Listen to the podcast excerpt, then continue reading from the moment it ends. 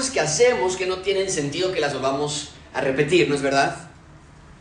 Hay errores que cometemos que son tan obvios que tienen que ser evitados a toda costa. Puede ser la respuesta en algún examen, tal vez estuviste en la escuela o estuviste en la escuela, una operación matemática donde anteriormente has ocupado un procedimiento que te llevó a la respuesta incorrecta. Y sabes que no debes ocupar ese procedimiento otra vez, te llega a la respuesta incorrecta.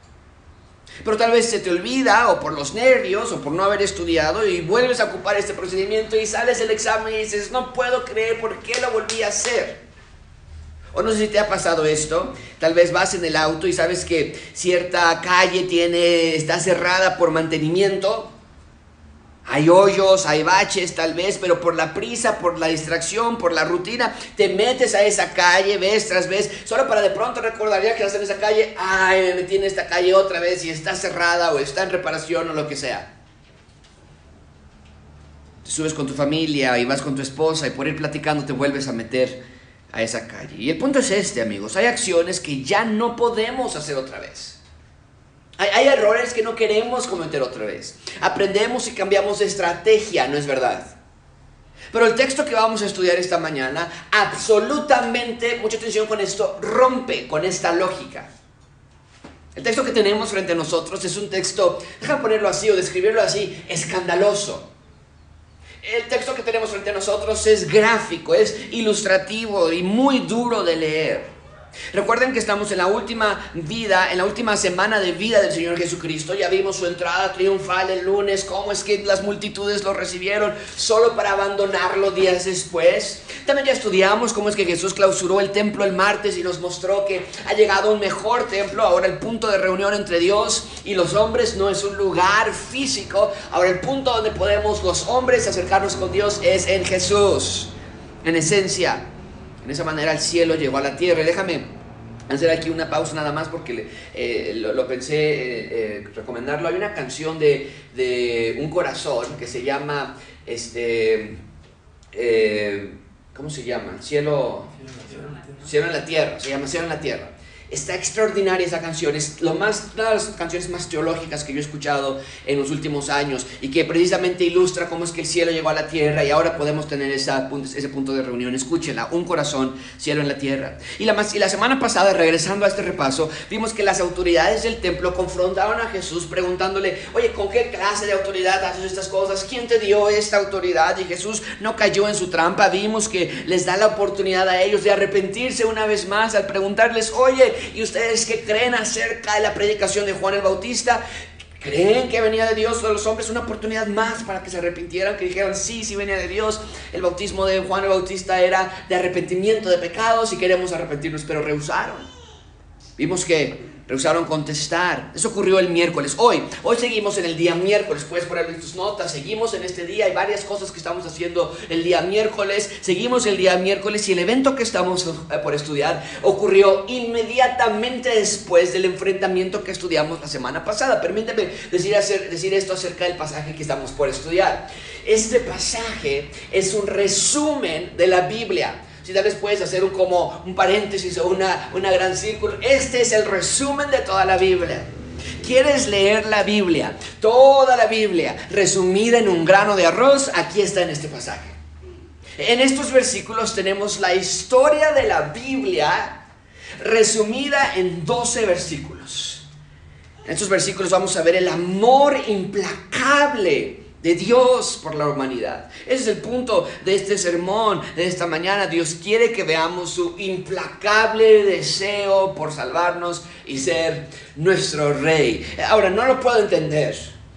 Si me preguntas, no hay una manera de explicarlo que el rey del universo haya querido hacernos parte de su reino y que a pesar de que nosotros nos hayamos rebelado contra Dios, Él de forma implacable nos haya rescatado es algo que nunca podremos entender. Eso es amor genuino, es inigualable. Y, hoy seguimos en el templo, Jesús, recuerden, está en el templo ahí, los enfrentaron los fariseos y le decían, ¿tú con qué autoridades estas cosas? Porque él caminaba por todos lados. Seguimos en el templo, sentados todavía allí, parados allí. Estamos de frente a Jesús quien apenas hace unos minutos fue increpado por los religiosos acerca de quién te crees tú para hacer todas estas cosas, como clausurar el templo y tirar las mesas de los cambistas y los animales y decir, esta es la casa de mi padre, oye, ¿quién te crees?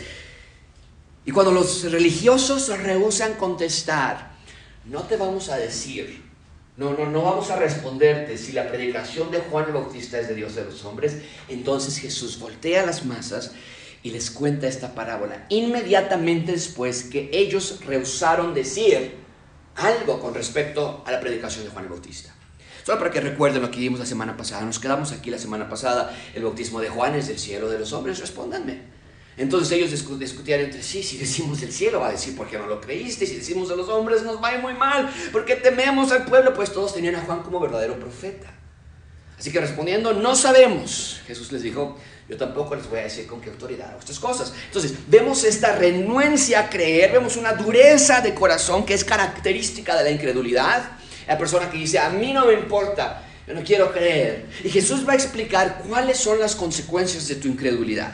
Y quiero que, pedirte esta mañana que evalúes tu vida. Te pido que veas los elementos presentes en las vidas de los que no quisieron creer y que analices si acaso tú estás en ese grupo de personas también. Y si es así, hoy es el día de salvación para los que están aquí, para los que nos están viendo por internet. No puedes darte el lujo de dejar pasar hoy. Y si ya eres salvo, wow. Esta clase te va a poner en tus rodillas para agradecer a Dios por su implacable, imparable deseo de salvarte. Vamos a ver cuatro puntos hoy, la viña, los labradores, el Señor y la reacción. Comencemos con esta parábola, la viña. La viña. Versículo 1. Vamos a ver ahí, versículo 1, dice la palabra de Dios. Entonces comenzó Jesús a decirles por parábolas. Tenemos que detenernos aquí por nada más un minuto, que es una parábola. Tenemos que hacer esa pregunta. Bueno, muy simple, parábola significa que era enseñar por parábolas, era la manera en la que Dios escondía, mucha atención con eso, por un lado, ¿verdad? Y revelaba por el otro, ¿verdad? A las personas. Por un lado, Dios escondía la verdad a ciertas personas por medio de las parábolas. Las personas se rascaban la cabeza y decían, ¿qué quiere decir esto? No sabemos. Pero por el otro lado, para los que sí creían, les revelaba, les ilustraba parábolas. Entonces, ¿por qué escondían revelación a las personas? ¿Por qué Dios, por qué Jesucristo esconder, escondía revelación a las personas? ¿Por qué? Porque, muy simple por esto, amigos, por amor. ¿Por qué? Porque si las personas rehusaban creer en el Evangelio de Jesús, y si esas personas que ya habían decidido no creer continuaban recibiendo verdad revelada, entonces serían aún más culpables por su incredulidad. ¿Y a quiénes se les revelaba verdad? Por medio de las, parábolas, a los creyentes, a los que sí creen, a los ciudadanos del reino de Dios. Vemos que en muchas ocasiones Jesús mismo interpretaba las parábolas a las personas. En otros casos sabemos que Dios envió al Espíritu Santo para revelarles el significado de la parábola. Pero el punto es que aquí la enseñanza empieza por parábola. Y esto es de mucha importancia, se los dije al principio, esto nos conecta con Marcos capítulo 4, que fue cuando comenzó el Señor Jesucristo a enseñar por medio de parábolas. Ahora estamos en el capítulo 12 y cierra su ministerio con parábolas. Y vemos esta secuencia de, vientos, de, eventos que está intensificándose para demostrar que el rey ha llegado, va a tomar su trono el día viernes por medio de la crucifixión, una manera que jamás hubieran esperado, que hubiera tomado un trono alguien por medio de crucificarse, pero así lo va a hacer el Señor Jesucristo y va a ascender a los cielos una vez que su reino haya quedado instalado en la tierra. Pero bueno, ¿qué parábola es la que está por explicar? Vean conmigo versículo 1. Entonces Jesús comenzó a decirles por parábolas. Un hombre plantó una viña, la cercó de vallado, cavó un lagar, edificó una torre, la arrendó a unos labradores y se fue lejos. Mucha atención con esto, porque a veces leemos las parábolas y pensamos que nada más son historias para niños. O historias nada más de que el Señor Jesucristo se le ocurrió decir algo así. Pero tengan en mente lo que pasó la semana pasada, que nuestra historia acaba de pasar hace unos minutos, pero nosotros lo estudiamos la semana pasada. Tengan en mente eso. Los religiosos rechazaron por completo el Evangelio de Jesús. Lo querían matar, ¿no es cierto? Es lo que ellos mismos habían planeado. Lo vimos cuando Jesucristo entró a Jerusalén el día lunes, desde Marcos 11:8, cuando clausuró el templo, ellos dijeron, los oyeron, oyeron los escribas, los principales sacerdotes y buscaban cómo matarle. Entonces, tengan esto en mente. Este grupo de religiosos lo quieren matar. Lo están cazando, están hartos de él. Quieren que se vaya y que los deje en paz. Entonces, en ese marco del rechazo mortal en contra de Jesús, es que esta parábola se da. ¿Qué dice la parábola? Vean de nuevo. Entonces les contó una parábola y les dijo, un hombre plantó una viña, la acercó de vallado, cavó un lagar, edificó una torre, la arrendó a unos labradores y se fue lejos, ¿de acuerdo? Tenemos entonces una historia con varios elementos. Tenemos un lugar que es la viña. Tenemos personajes que es su nombre, el dueño, y los labradores. Tenemos una circunstancia dentro de esta historia, que el hombre se fue lejos. Nos está diciendo todo eso en el versículo 1. Ahora, aunque esto no es una historia real, es una parábola, una ilustración, eso no era fuera de lo común que sí sucediera así. Hombres adinerados construían grandes plantíos, los arrendaban a labradores, tenían un porcentaje muy alto que ellos recibían, le sacaban provecho a la tierra, empleaban a personas, era todo un círculo de ayuda para todos. Nos dice la historia que puso un vallado. Esto era una protección para los terratenientes, una reja. Nos dice que había una torre. Y la torre era para que guardias estuvieran desde arriba protegiendo a los labradores, protegiendo la tierra y pudieran ver si alguien se acercaba. Y nos dice que acabó un lagar. El lagar, lo puse en la fotografía ahí para dar una pequeña ilustración, era un hoyo donde las personas se metían y con sus pies comenzaban a pisar las uvas para sacar el jugo de la uva. El punto es que el dueño de la tierra les había dado todo lo que necesitaban, tierra, protección, herramientas, trabajo. Solamente era cuestión de someterse a su vocación. Somos labradores, somos labradores, somos administradores de esta tierra. Eso es lo único que nos, toca hacer. Eso era lo único que les tenía que hacer. Someterse a su vocación y hacer lo mejor posible su tarea sacarle provecho a la tierra, eso era todo. Ahora, en varias ocasiones me regresaba y decía, no sé si interpretarlo ya desde este momento, pero me parece que es importante empezar ya a desdoblar esta parábola. ¿Qué, ¿Qué significa la viña? ¿Qué representa la viña en esta parábola? ¿De quién está hablando Jesús en esta parábola? Te lo voy a decir desde ahorita para que lo empieces a marcar y puedas ver todo lo que viene. Si, si te doy la interpretación desde ahorita vas a poder entender todo lo que viene después.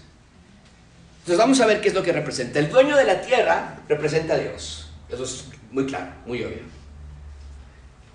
El dueño de la tierra representa a Dios. La viña, la, tierra, es decir, representa, mucha atención con esto, a la nación de Israel y al reino de Dios. A la nación de Israel y al reino de Dios, la tierra. Los labradores, ¿quiénes son? Los labradores son aquellas personas a las que Dios les había encargado enseñar de Dios. Los sacerdotes, los religiosos, los escribas, los levitas, los, los, encargados de labrar a Israel la tierra. ¿Cómo la labraban? Plantando la semilla de Dios y ese era su trabajo. Ahí tenemos la interpretación de la parábola. Va de nuevo. La tierra, perdón, el dueño de la tierra es Dios. La viña, el pedazo de propiedad es Israel. Y Dios le da literalmente a Israel, a la nación se la da a los labradores, es decir, a los sacerdotes, a los maestros, a los religiosos, para que ayudaran a Israel a entender quién era Dios. ¿Cómo sé que la viña representa a Israel? Porque esta parábola, desde luego, se ha interpretado de muchas maneras, pero yo estoy seguro que así es. ¿Por qué? Porque esta parábola, mucha atención con esto, esto es hermoso, esta parábola no es original de aquí. Ya se había dado cientos de años atrás. Verla ustedes mismos en Isaías capítulo 5. Dice el texto, ahora voy a cantar por mi amado el cantar de mi amado a su viña. ¿Ok? Esa palabra nos, es una poesía, es una, es una profecía poética.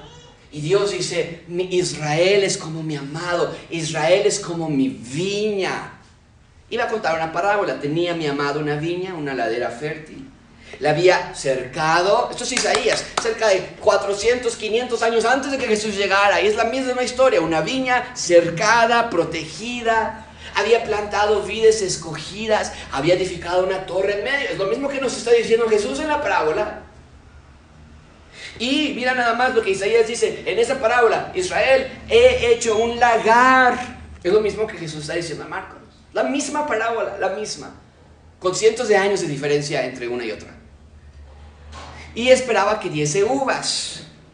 Pero no dio uvas, dio uvas silvestres. No era el propósito.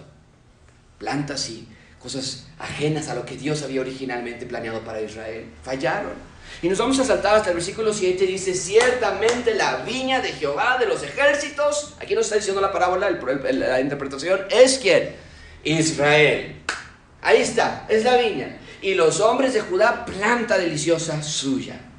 Entonces, mucha atención con esto. Es la misma parábola que Jesús ya había, eh, perdón, es la misma parábola que Isaías había dicho antes que Dios ya había explicado que Israel era como una viña, pero Israel se desvió, se apartó del camino, se rebeló y por lo tanto Isaías dijo, va a venir juicio sobre Israel. Y ahora, cientos de años después, Jesús toma esta parábola de Isaías, la trae al día actual para enseñar esencialmente lo mismo, que Israel era la viña, pero, pero que los que tendrían que haber labrado y enseñado, los encargados de mostrar quién es Dios y cuál era su plan, habían fallado, habían rechazado a Dios. Amigos, déjame explicarte esto, esta parábola que se trata de cómo los religiosos de Israel se han rebelado contra su Dios. Eso es lo que se trata esta parábola. Los religiosos de Israel se han rebelado contra Dios. Creían que seguían a Dios. Hey, creían que enseñaban de Dios en las sinagogas y los estudiaban la ley. Creían que le obedecían, pero estaban tan lejos de Dios como cualquier otro pagano. Y me pregunto esta mañana, si acaso hay personas así en este día. ¿Te crees seguidor de Dios? Hey, ¿te crees seguidora de Dios? Los, que nos están viendo, ¿te crees un seguidor de Dios? ¿Te crees un creyente y tú dices, yo creo en Dios, soy un ciudadano del reino de Dios? ¿Crees que crees? Pero tu vida está lejana de Dios, a veces peor que a unos incrédulos. Porque eso es exactamente lo que está pasando en este momento. Los religiosos tenían un corazón endurecidísimo contra Jesucristo. No querían a Jesús como su rey. Hey, les acabo de mostrar los primeros minutos, querían matarlo. Y al mismo tiempo dicen ellos, nosotros somos de Dios. No querían a Jesús como su rey, lo veían como una amenaza. Los religiosos, amigos, controlaban todos los aspectos de Israel, de los aspectos religiosos y espirituales de la nación. Y cuando Jesús viene y vacía el templo y lo clausura y dice, ya no más, cuando predica con autoridad, cuando hace milagros, les está restando a ellos, a los religiosos, les está restando autoridad. Y lo ven como una competencia. Mucha atención con esto. Los religiosos habían creado su propio reino y Jesús no tenía cabida en él. ¿Qué tal tú, amigo? ¿Qué tal tú, amiga? ¿Estás creando un reino donde Jesús no cabe? ¿Sientes que Jesús te resta autoridad? ¿Quieres decidir sobre tu propio cuerpo? ¿Quieres decidir sobre tu propia carrera? ¿Quieres decidir sobre tu propio novio o novia? Películas, música, ropa, escuela, futuro o presente. ¿Quieres estar a cargo de tus sueños? Es que a mí me gusta mucho esto. Tus propias metas. Y sientes que Jesús te estorba en tu vida. Sí, sí, sí, yo, yo sé que no debo hacer esto, yo sé que debo amar a mi esposa, yo sé que debo perdonar, pero no quiero. Y lo que Jesús me está diciendo es más bien un estorbo que quiero empujar de un lado porque cuando me lo ponen enfrente me estorba. Si es así, querido amigo, amiga, estás en el mismo lugar que los religiosos. Lo puse así, está en la pantalla. ¿Quieres que Jesús sea tu rey? Sí, pero no quieres ser su súbdito. Hay una diferencia abismal entre esa frase. Anótala bien o memorízatela bien. Hay muchos que quieren que Jesús sea su rey, pero ellos no quieren ser sus súbditos. Eso es virtualmente imposible. Si que Él me salve, si que Él me bendiga, si que Él me ayude, sí que no me vaya al infierno, pero todo lo demás que está aquí en la tierra, y mi obediencia, y mi amor, y mi perdón, y mi, y mi devoción, son para otra cosa, son para mí.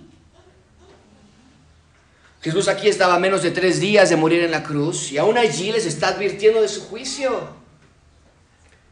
En caso de que no haya arrepentimiento genuino, habría juicio, les está diciendo. Está, mucha atención con esto. Está tomando la parábola de cientos de años atrás y le está diciendo, hey, el juicio va a venir sobre ustedes de la misma manera que se los había advertido hace cientos de años, a menos que no se arrepientan. Y esto nos habla de que una vez más les avienta una oportunidad de amor y de misericordia en su deseo implacable de buscar y salvar lo que se había perdido.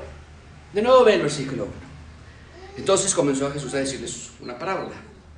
Un hombre plantó una viña, la cercó de vallado, cavó un lugar, edificó una torre y se fue lejos.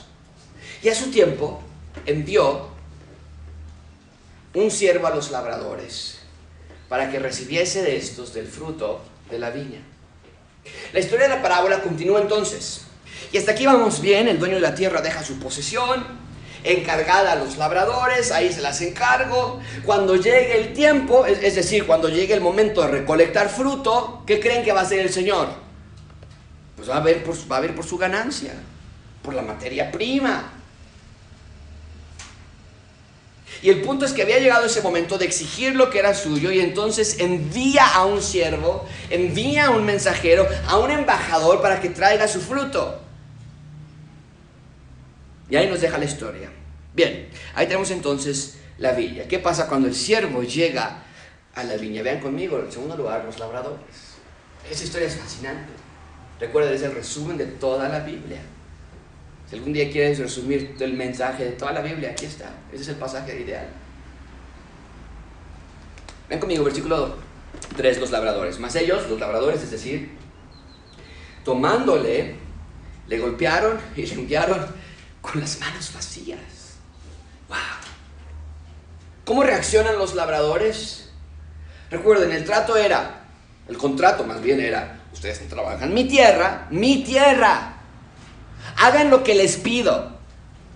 Sean leales, sean fieles y me dan lo que es mío, lo que me pertenece. Ese era el contrato. ¿Qué sucede cuando llegó el siervo? Lo golpearon y lo enviaron con nada. No hay fruto. No hay ganancia. No hay nada para el dueño. Al contrario, golpean al, siervo, lo maltratan, lo humillan. ¿Qué quiere decir esto? En términos prácticos, los labradores querían ser dueños de la tierra. Ya no reconocían al Señor como dueño. Y eso pasa incluso hasta nuestros días, no están fuera de lo común. Eh, tienes un departamento, lo rentas a alguien. ¿Han escuchado historias así? Y ya después el inquilino ya no se quiere salir de la casa sucede en nuestros días también. Ya no reconocían al Señor como el dueño. Eh, eh, es lo que conocemos como un embargo. Se la quitaron, se, se lo robaron, se la adueñaron. Total ingratitud y arrogancia. Un verdadero acto de golpismo puro. Ellos no tenían nada inicialmente, llegaron con las manos vacías y ahora lo quieren todo para sí mismos.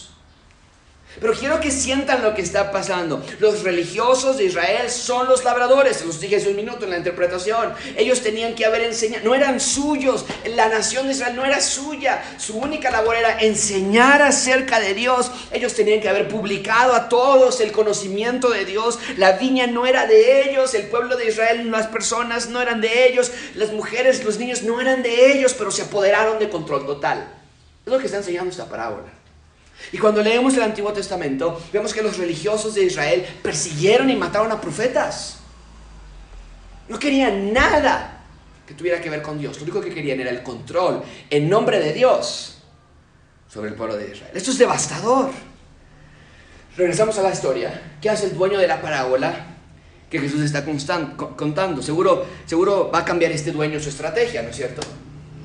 Porque envía un siervo y lo golpean y, que, y, lo regresan con las manos vacías. ¿Qué hace el dueño? Tiene que cambiar estrategia. ¿Qué hizo? Ven conmigo, versículo 14, el 4. Volvió a enviarles otro siervo. No, a ver, a ver, espérame. Es que te golpearon el primero. ¿Por qué vuelves a enviar otro? Dice, pero apedreándole le hirieron en la cabeza y también lo enviaron enfrentado.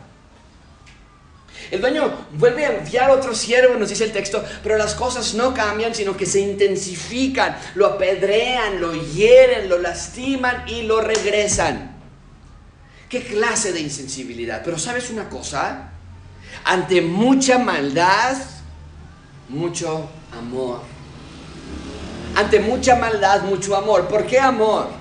Porque esta, esta parábola está enseñando, mucha atención con esto, que a pesar de que la nación de Israel se apartaba vez tras vez, y a pesar de que perseguían y mataban a sus profetas vez tras vez, aún así Dios los seguía buscando para amarlos. Ahora, no que Dios, no es que Dios no va a hacer juicio contra los malos pero vemos el amor implacable de parte de Dios por una humanidad implacablemente mala. Bueno, entonces el versículo 4 lo regresaron apedreado. Seguro ya no puedes hacer lo mismo. Ya envía otra, otra cosa, cambia de estrategia, envíalo por la noche o trata de enviar un ejército. ¿Qué vas a hacer ahora para recuperar tu tierra? Vean lo que hace el versículo 5 este señor en su estrategia. Volvió a enviar a otro. En la historia nosotros pensaríamos, no, no, no, no, es que no está entendiendo esta persona, no se la van a regresar a las buenas. Volvió a entrar a otro y a este mataron.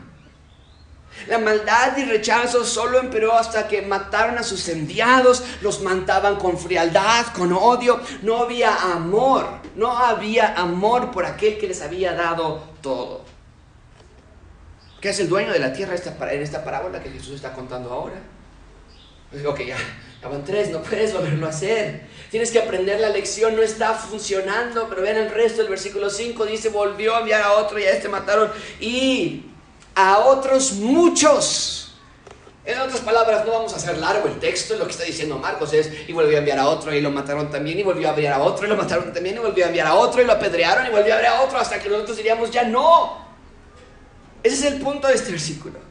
Y Jesús da a entender que este comportamiento se, repite en numerosas ocasiones. Esto es impresionante. El amor de Dios no tiene fin. El amor de Dios es implacable.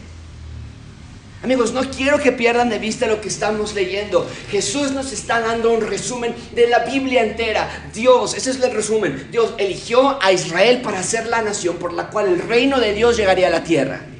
Dios eligió a Israel para que de esa nación la luz resplandeciera por todos lados. Dios quería que Israel fuese la sede del reino de Dios, pero cuando Dios enviaba profetas, cuando Dios enviaba mensajeros, la nación los rechazaba. Cuando Dios hablaba por medio de sus mensajeros, la nación no quería escuchar. Vez tras vez tras vez la nación cerraba sus oídos al mensaje de los profetas, no querían obedecer y no querían someterse ante Dios. Y lo que esta parábola está enfatizando es que el dueño de esta tierra adopta un comportamiento ilógico. ¿Por qué seguir enviando mensajeros a un lugar donde no te quieren? ¿Por qué ser tan paciente para con ellos que te odian tanto? ¿Por qué seguir tratando de entablar? Oigan, vamos a abrir un canal de comunicación, acérquense a mí. Si ellos ya no te quieren oír, ¿cuál es la respuesta? A todas estas preguntas, que el amor de Dios es implacable que Dios no se detiene para amarte. Y ni tú, ni lo que hagas, ni nadie más se puede oponer al amor que Dios te quiere dar. Eso es increíble. Hay personas que dicen, no, yo ya no puedo ni orar, porque Dios, qué vergüenza, y sigo fallando y sigo cayendo, yo no puedo ni leer la Biblia, yo no quiero ni ir a la iglesia. Y esta parábola que nos enseña, que el amor de Dios va más allá de las barreras que tú mismo hayas puesto. Pero esa historia no acaba aquí. Por fin el dueño de la, de la tierra cambia su estrategia. Diríamos, ok, wow, ya era hora que aprendiera la lección. Va a ser algo diferente en el versículo 6. Cambia la estrategia, pero no de la manera que tal vez esperábamos. Versículo 6. Por último, teniendo aún un único. Amado.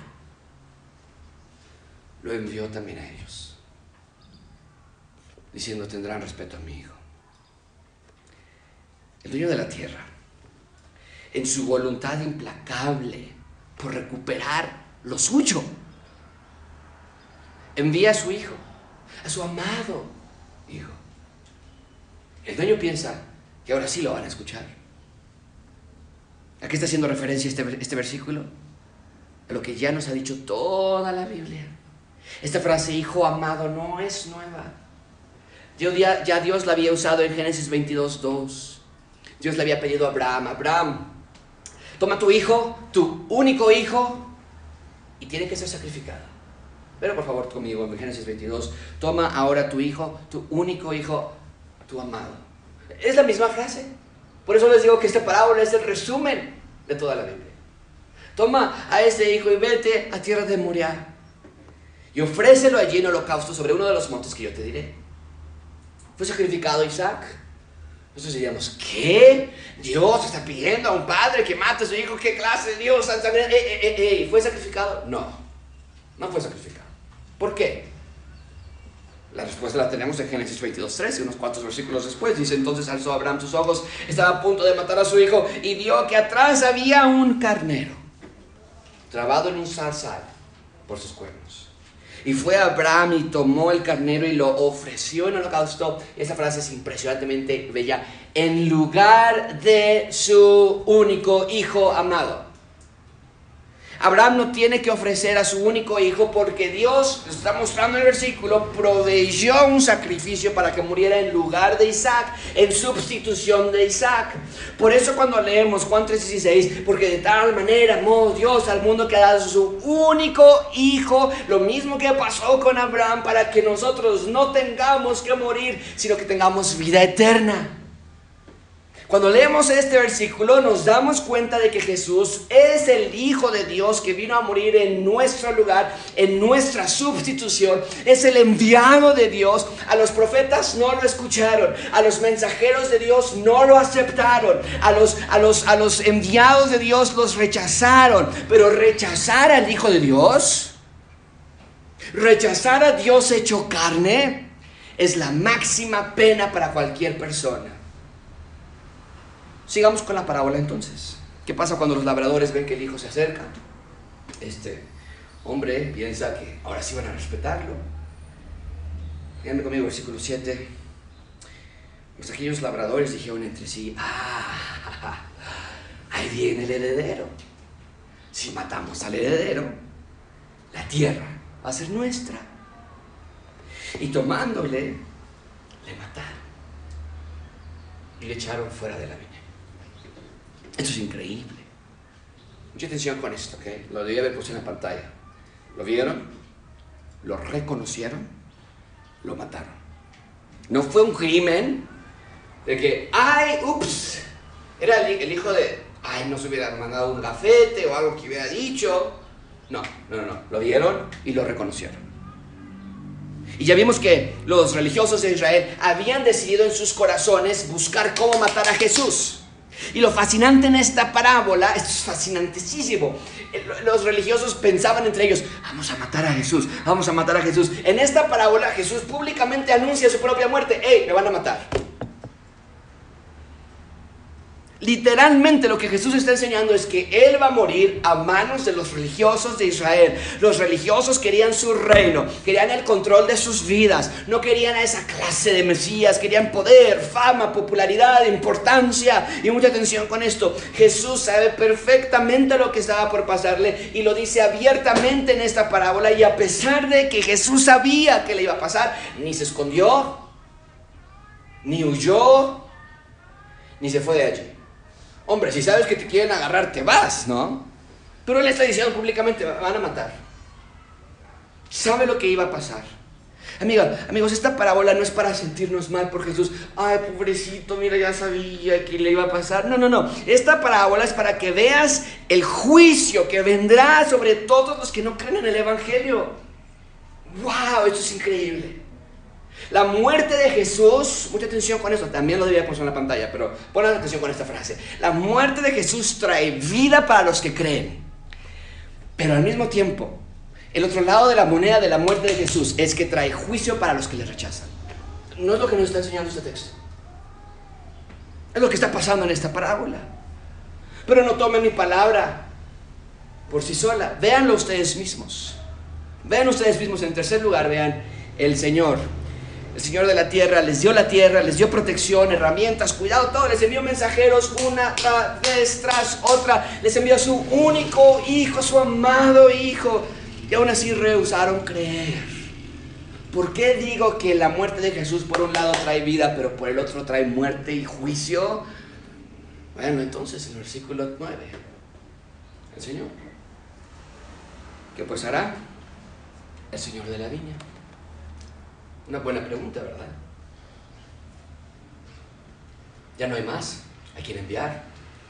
Ya no hay más mensajeros. Ya no hay más hijo. ¿Qué pasa ahora? Dice el versículo 9 que va a ser el Señor de la viña. Va a venir y va a destruir. ¡Wow!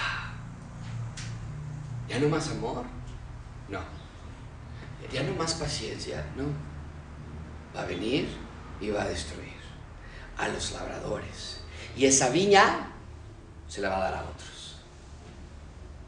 Mucha atención con esta realidad, amigos. Recuerden, Jesús está haciendo un resumen de la Biblia. Israel era la viña que fue dada, dijimos, a los sacerdotes, ¿verdad? Es lo que dijimos que la parábola quiere decir. Y los sacerdotes la tenían que cuidar. Pero cuando Dios enviaba a sus profetas, los sacerdotes y los encargados de Israel se quisieron quedar con Israel. Mataban a los profetas, perseguían a los enviados de Dios. La tomaron para sí a Israel. Dijeron, esto es mío, para mis fines, para mi gloria. Y se vestían con ropas reales y pasaban en medio de toda la gente. La gente tenía que tratarlos como realeza. No importaba cuántos mensajeros Dios enviaba, ellos rechazaban a cada uno de ellos. Finalmente Dios envía a su Hijo Jesús. Y evidentemente vemos que lo rechazaron también y Jesús mismo está prediciendo en esta parábola, me van a matar. Así va a terminar mi historia, como la parábola, me van a matar a mí. Entonces, tengan esto en mente. Esta es la historia de la Biblia. Israel tiene que ser el reino de Dios, pero rehusan creer y los religiosos también rehusan. Entonces, nota lo que está diciendo Jesús en este versículo. Nos está dando a entender que después de que maten a Jesús, porque es lo que pasó en el versículo 8, mataron a su hijo, versículo 9 dice, después de que me maten, me van a crucificar, me van a ejecutar, luego qué? Y dice versículo 9 que va a venir y va a destruir a los labradores. Nos está dando ahora no nada más la historia del pasado, ahora el versículo 9 nos está dando la historia del futuro. Y está diciendo que va a venir y va a dar su viña, se las va a quitar a los, va a tomar a los religiosos, a los labradores, los va a destruir y va a tomar a Israel y se la va a dar a otros. Eso es increíble. Ahora, en un sentido, esto ya nos lo había dicho, no tan claro como este versículo, pero ya nos lo había dicho cuando entró al templo y clausuró todo. Dijo, ya no va a haber necesidad de sacerdotes, ya no va a haber necesidad de sacrificios, ya no va a haber necesidad de religiosos, porque ni están haciendo su labor. Ya nos lo había dicho eso desde el lunes, cuando clausuró el templo. Pero aquí nos está dando más detalle y nos está diciendo, hey, pero ¿qué creen? No nada más es que van a cerrar las puertas, ¿eh? No nada más van a decir, ya cerramos. Aquí va a llegar juicio. Oh, sí, juicio. La pregunta es, ¿llegó el juicio? Josué sí llegó el juicio para ellos.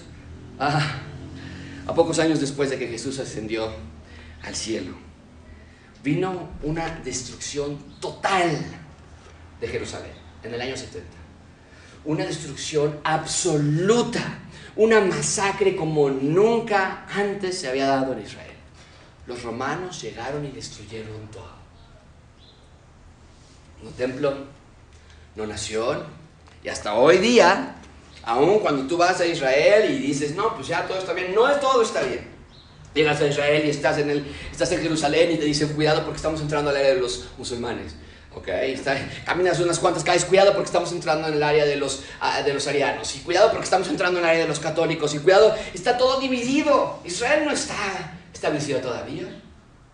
Y estás allí pues, y te llevan a la frontera eh, en donde está cerca de Gaza y puedes ver Jordania y puedes ver al ejército jordano que todavía están ahí listos para empezar a disparar en caso de que haya un enfrentamiento entre ellos en Israel.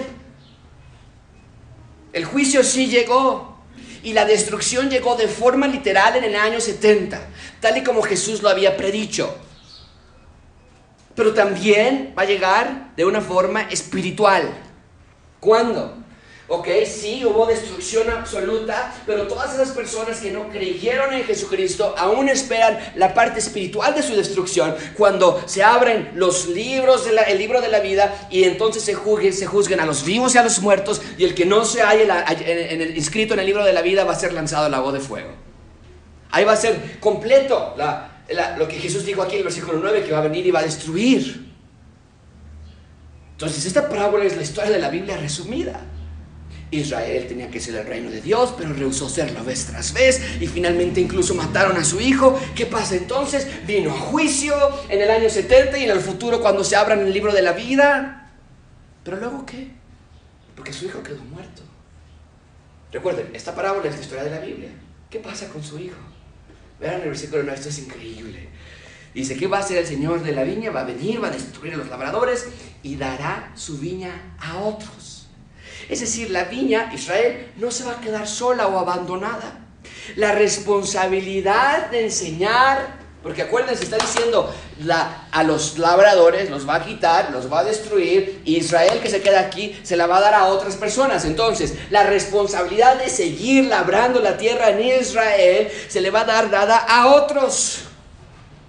Te pregunto entonces, porque de nuevo, esta parábola es la Biblia resumida.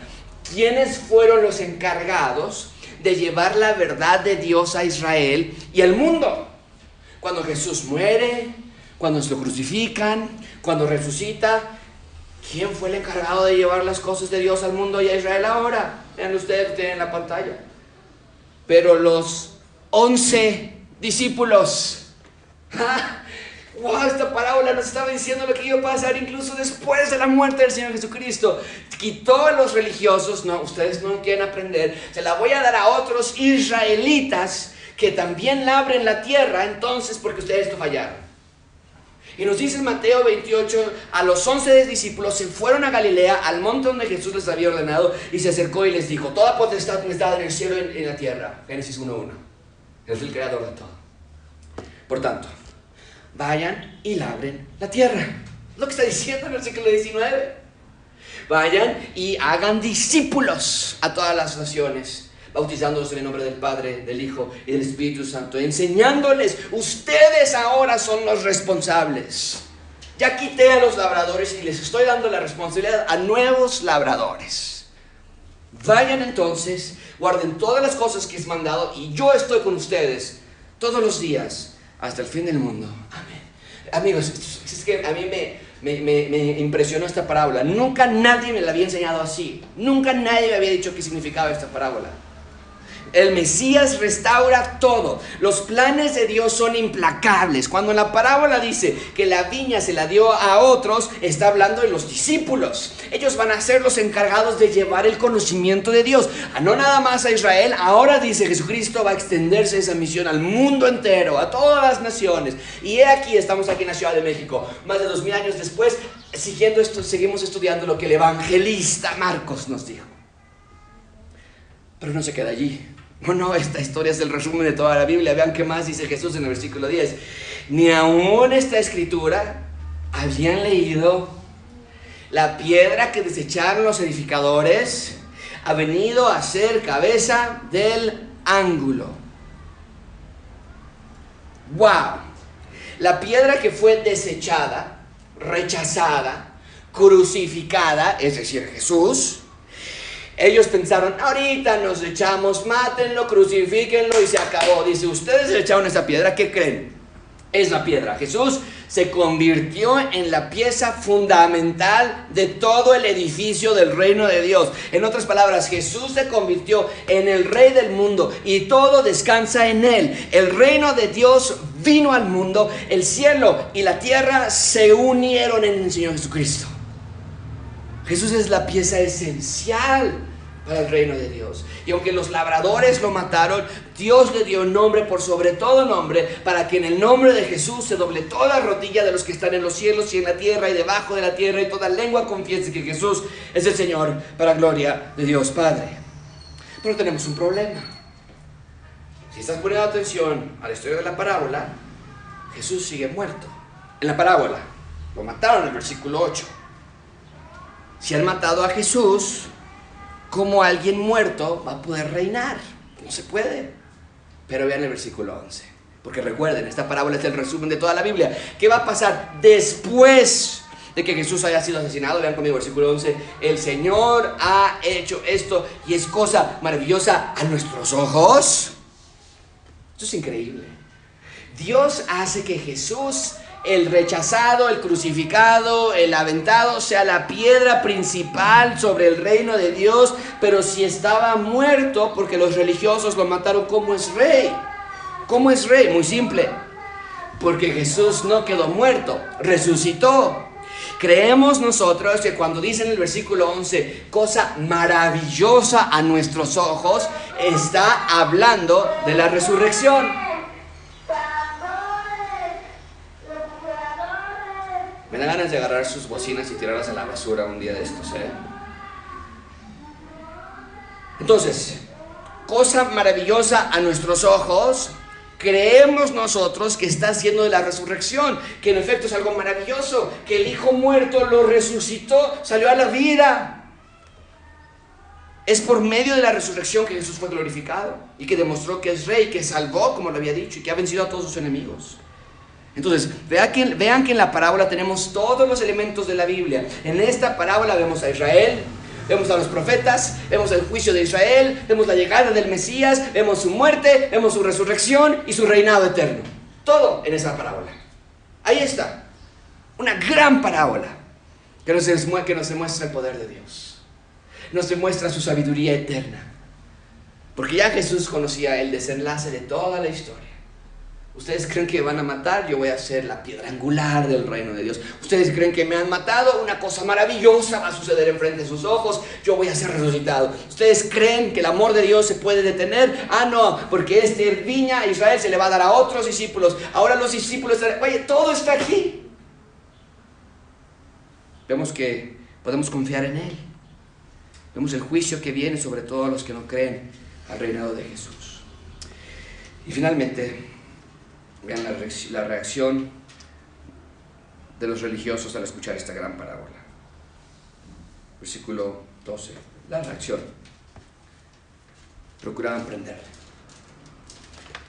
Porque no entendían. ¿Eso que dice el texto? Mm. No entendieron. No entendieron perfectamente. Procuraban prenderle porque entendían que decía contra ellos aquella parábola hay una abierta y persistente dureza de corazón.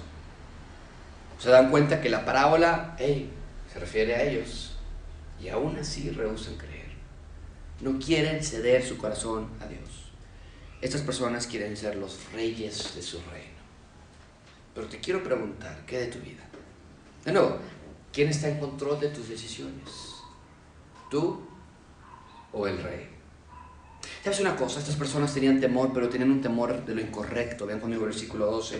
Procuraban matarle, prenderle porque entendían que decía contra ellos aquella parábola, pero temían, no del juicio, temían de la multitud y dejándole se fueron. Temían a la multitud. ¡Wow! Es decir, temían que si, los, que si arrestaban a Jesús enfrente de la multitud, la multitud se les iba a venir encima a ellos. E, es, esa era su preocupación y mejor se van de allí.